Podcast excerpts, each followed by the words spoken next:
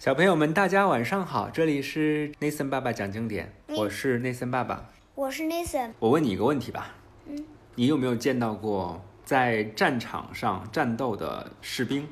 那啊可不见到过。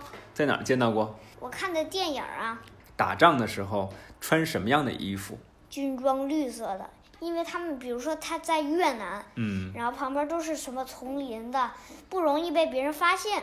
对，那个一般叫做迷彩服，是吧？对，如果是在你说的雨林当中打仗，基本上那个颜色就是偏绿的迷彩服，嗯，很容易就和周围的植物混为一体。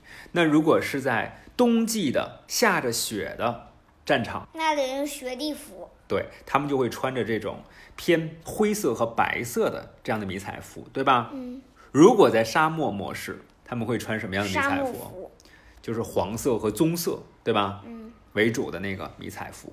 没错，不管是电影当中、电视当中以及游戏当中，我们看到的那些士兵在前线打仗的时候，一般都会穿着这个迷彩服，而且还会有我们刚才也提到了有这种沙漠的呀，包括雨林的呀，包括这个雪地呀，各种各样保护色的这样的迷彩服。它主要目的啊，就是说我可以跟周围的环境融为一体，这对样吗？就不容易被敌人发现了。对，无论是空中的敌机还是远处的敌人，他们可能都不太容易发现到我们这些战士，比对如吧？说，比如说，我给你举个例子啊，好，你比如说航母，嗯航母它它有的是黑色的嗯嗯，有的航母它就是蓝色的，它因为它可以向海融为一体。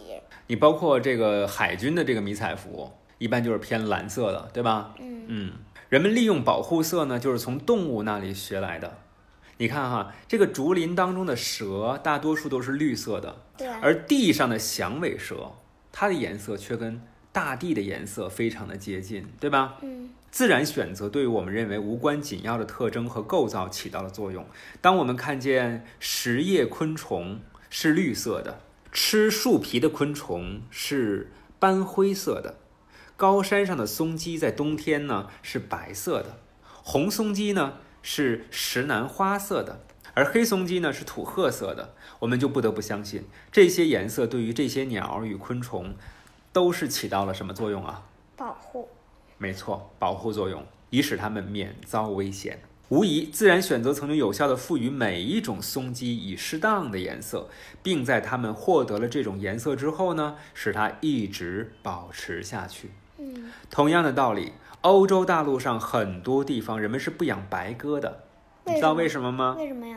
因为白鸽呀，很容易就被鹰发现了，就被鹰叼走吃掉了。嗯，鹰是靠它的眼睛来捕食的。我们说鹰的眼睛非常的锐利，是吧？嗯，嗯，那那要是你养一个棕色的鸽子呢？对对对，它就很容易和这个周围的环嗯比境如说土你地你融把为一一个体灰色的鸽子放到水泥地上，啊、你就看不到它了，对吧？嗯，我们说自然选择真的是很美妙的，大自然的产物比人工的产物更加真实，更能够无限的去适应最为复杂的生活条件，并且明显的带有远为高超的技艺的印记。嗯我们说人人工选择的产物，其实相对来说就比较贫乏了，对吧？嗯，人类把野生生物驯化成了家养动物，纯粹是为了自己的什么呀？利益，嗯他们却没有考虑到生物的利益。比如说，长毛和短毛的绵羊原先就生活在不同的地方。你猜想一下啊，这个长毛的绵羊是生活在偏寒冷的地方呢，还是短毛的绵羊生活在相对冷的地方呢？我觉得长毛的在为什么？冷的地方，因为它毛长，它它保暖啊呀。对呀、暖和，对呀、原来这个长毛和短毛的，在自然条件下就是生活在不同地方的、不同气候条件下的，对吧？嗯那么现在呢，因为追求经济利益，我们把它们放在同样一个地方下，同样一种气候下去进行养殖，嗯，那你说这样好还是不好呢？那不好呀。对呀、要么就是短毛的绵羊会觉得特别冷，要么就是长毛的绵羊觉得特别热。对，人们用同样的食物喂养长喙鸽和短喙鸽，而大自然当中的鸟类喙的长短不同，所吃种子的形状、大小和坚硬程度都不一样。嗯在大自然当中，雄性动物之间为了占有雌性而殊死搏斗，因而必须非常强健。在家养动物当中呢，人们不让它们这样做，所以呢，它们的雄风大减，雄蜂是什么？男性特征都变得不明显了。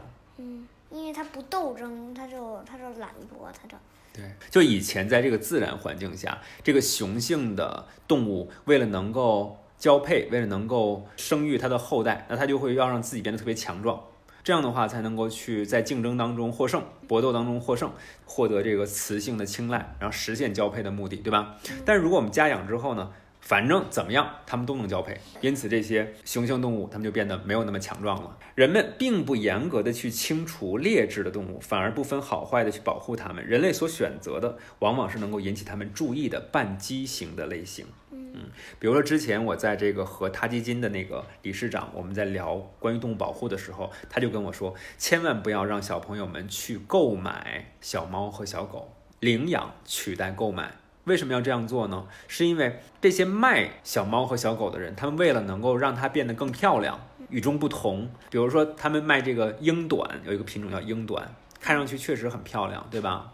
而且也是纯种猫，卖的很贵。但是你知道吗？为了培养它这个纯种猫啊，有很多近亲交配啊，有很多这个遗传病，最后就落在了这个猫的身上。养段时间之后，就会出现什么骨骼问题呀、然后各种各样的疾病。对这个猫来讲是非常非常残忍的。嗯，那对于养猫的人来说呢，你也会因为这个猫生病而让你的感情会受伤，对吧？嗯。所以说，我们不但应是该那个卖东西的人就是为了卖钱，对为了获利，他所以根本不考虑动物吧？对不考虑动物的感受和它们的生命质量，对吧？嗯。所以这样子的话呢，我们应该是用领养取代购买，是吧？嗯，这样的话没有买卖就没有伤害。在自然状态之下，生物构造成体制上的一些最细微的差异，很可能就会改变它在生存斗争当中的命运。比如说，在干旱的夏季，根扎的深一些的蒲公英就能够吸取到地下的水分而存活，而根浅的就会枯死。好了，那今天我们就聊到这儿吧。我是内森爸爸。啊、我是 Nathan，说了两遍。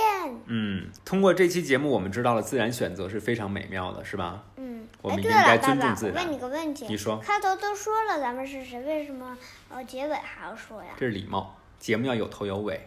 见到小朋友你说你好，分开的时候要说再见是一样的。